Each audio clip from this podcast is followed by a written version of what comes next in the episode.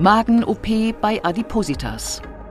Guten Tag und herzlich willkommen zur Klinik-Sprechstunde, dem Asklepios Gesundheitspodcast mit Kirsten Kahler und Ärztinnen und Ärzten der Asklepios Kliniken.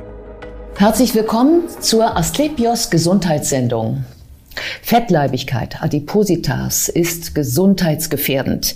Zu viel Gewicht treibt den Blutdruck, erhöht die Cholesterinwerte, zerstört die Gelenke, erzeugt Diabetes.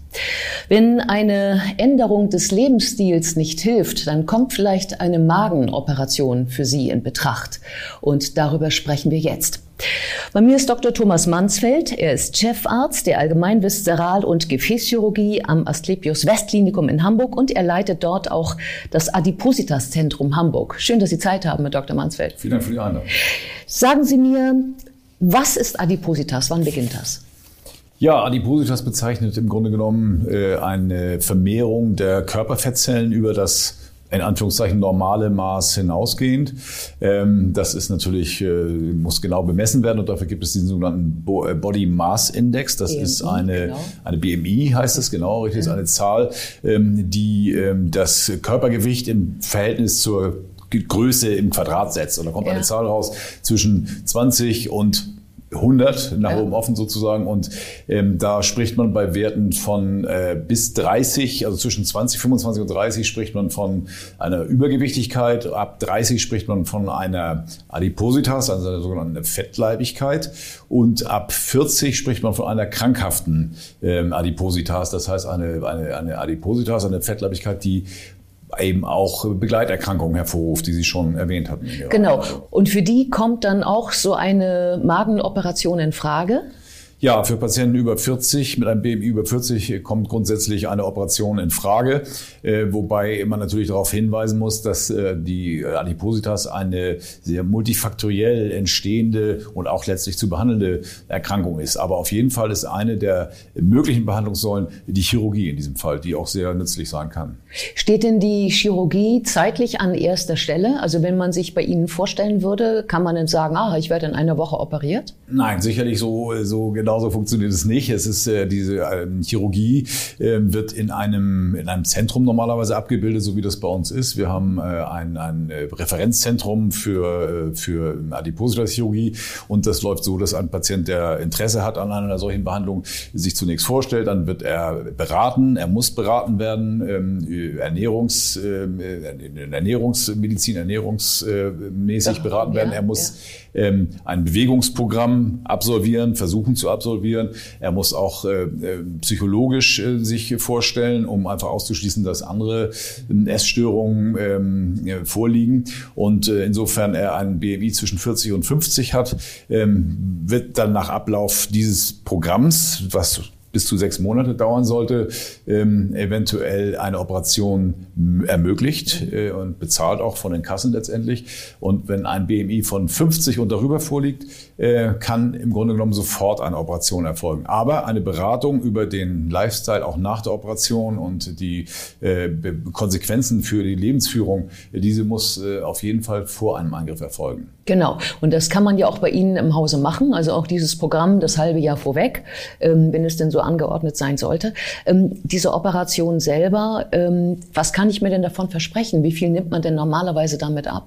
Ja, das ist sehr beeindruckend. Es gibt verschiedene Verfahren, äh, natürlich diese Operation zu machen. Und äh, was heute eigentlich Standard ist, sind äh, entweder die Bildung eines sogenannten Schlauchmagens, das bedeutet die praktisch Teilung des Magens in der Längsrichtung, ähm, so dass ein großer Teil ähm, äh, weggenommen wird und äh, nur noch ein Schlauch übrig bleibt, der ein Fassungsvolumen von vielleicht 150 Milliliter, 200 Milliliter hat. Mhm. Ähm, im Unterschied zu einem Verfahren, das sich als, das man als Bypass bezeichnet, wo im Grunde genommen der Magen auch verkleinert wird und an einen sehr kleinen oberen Magenrest ein Dünndarmstück angeschlossen wird, ähm, das ähm, dann sozusagen die Passage des Speisebereichs über weite Strecken des Dünndarms ausgeschaltet wird, sondern mhm. ein Kurzschluss äh, mhm. geschaffen wird, so eine Art Umleitung mhm Darüber sprechen wir gleich nochmal über diese verschiedenen Operationsmethoden, weil das ja doch schon tricky ist, was da, was da eigentlich passiert.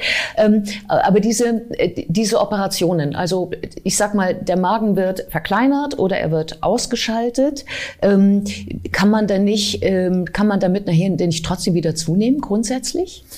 Grundsätzlich äh, schon theoretisch, aber praktisch funktioniert es im Grunde genommen sehr gut. Diese haben sehr hohe, sehr hohe Erfolgsraten, diese beiden Verfahren. Da kann, können die Patienten bis zu 80 Prozent ihres Übergewichts verlieren. Das kann je nach, äh, je nach Voraussetzung, je nach Startgewicht, sage ich mal, kann, können es enorm viele Kilos sein. Ja. Und natürlich ähm, kann bei, dem, bei der Schlauchmagenbildung, äh, bei der ja praktisch die ganze Darm, Magen-Darm-Passage intakt bleibt, kann es theoretisch wieder dazu kommen, dass der Magen sich ein bisschen erweitert, wieder mehr Nahrung aufnehmen kann und dass es wieder zu einer Gewichtszunahme kommt. Mhm. Aber dann ist beim Schlauchmagen, bei der Schlauchmagenbildung natürlich der Vorteil, dass man, ähm, wenn das wieder in einen krankhaften Bereich äh, kommt, äh, man im Grunde genommen das umwandeln kann in, eine, in einen Bypass. Also man hat noch letztendlich eine Möglichkeit, offen zu therapieren.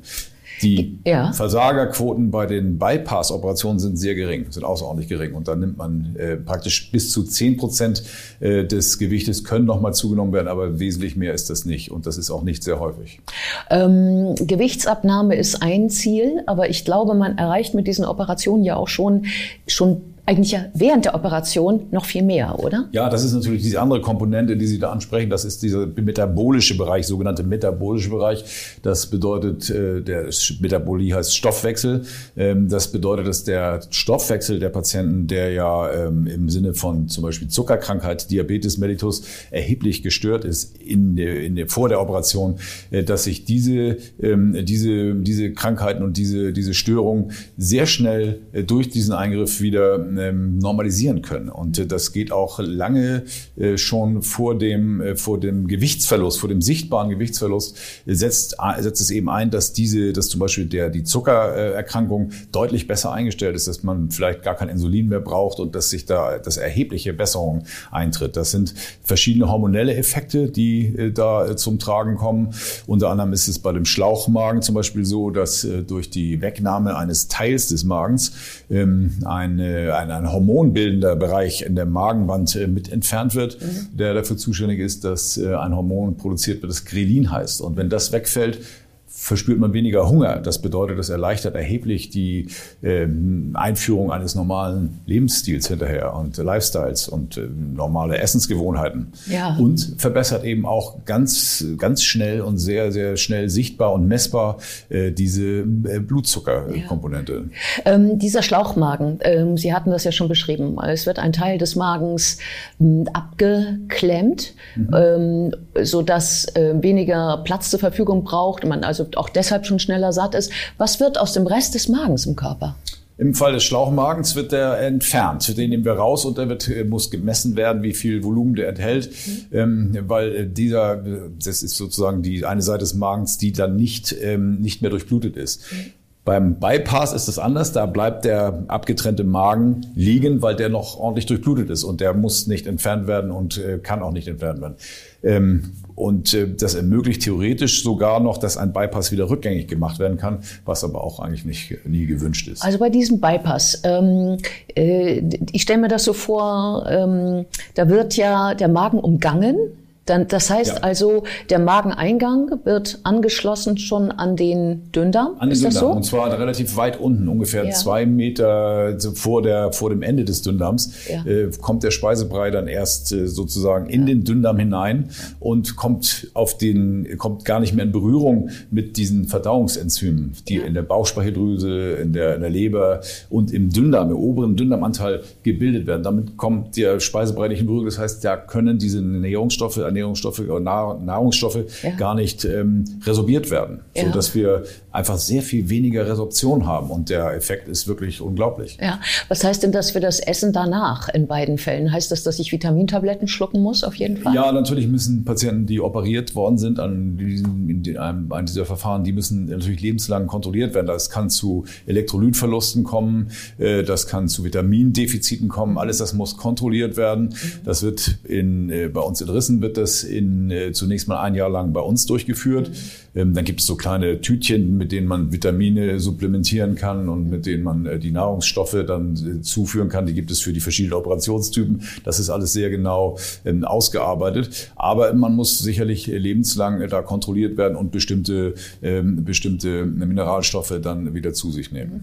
Ähm, gibt es da bei der Operation große Schnitte oder machen Sie das? Nein, nein, selbstverständlich. Das ist natürlich ein ganz wichtiger Punkt, ja. den wir auf gar keinen Fall vergessen dürfen. Diese Operationen werden alle minimalinvasiv, also in Schlüssellochtechnik durchgeführt. Das heißt, man hat zwischen vier bis sechs äh, kleine Schnitte, ungefähr ein Zentimeter messende Schnitte auf dem Bauch, die äh, letztendlich äh, kaum noch sichtbar sind nach einem Jahr.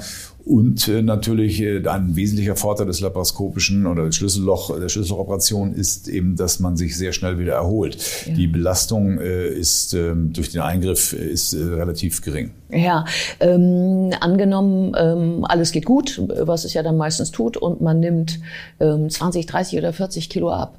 Ähm, was wird aus meiner überschüssigen Haut? Ja, natürlich, wenn das ganze Unterhautbaufett, sage ich mal, verschwindet, dann äh, kommt, bleibt Haut übrig, die ja. sich auch nicht wieder so richtig zusammenziehen ja, kann. Ja. Und dann ist im Grunde genommen die Stunde der plastischen und plastisch-ästhetischen Chirurgie gekommen. Da gibt es sehr, sehr äh, erfolgreiche Operationsverfahren, äh, die äh, dann wieder eine normale Körperkontur ähm, äh, zulassen und, äh, sag mal, entstehen lassen. Ja, bei Ihnen im Hause macht, auch? Das, kann, das kann wird bei uns auch mit angeboten und wir haben das mit Kooperation mit äh, mehreren Partnern und äh, das ist sozusagen aus einem Guss kann das alles bei uns gemacht werden. Ja, ähm, nun klingt das Ganze ja für jemanden, der schon lange mit dem, mit dem schweren Übergewicht kämpft, ähm, fast schon zu schön, um wahr zu sein.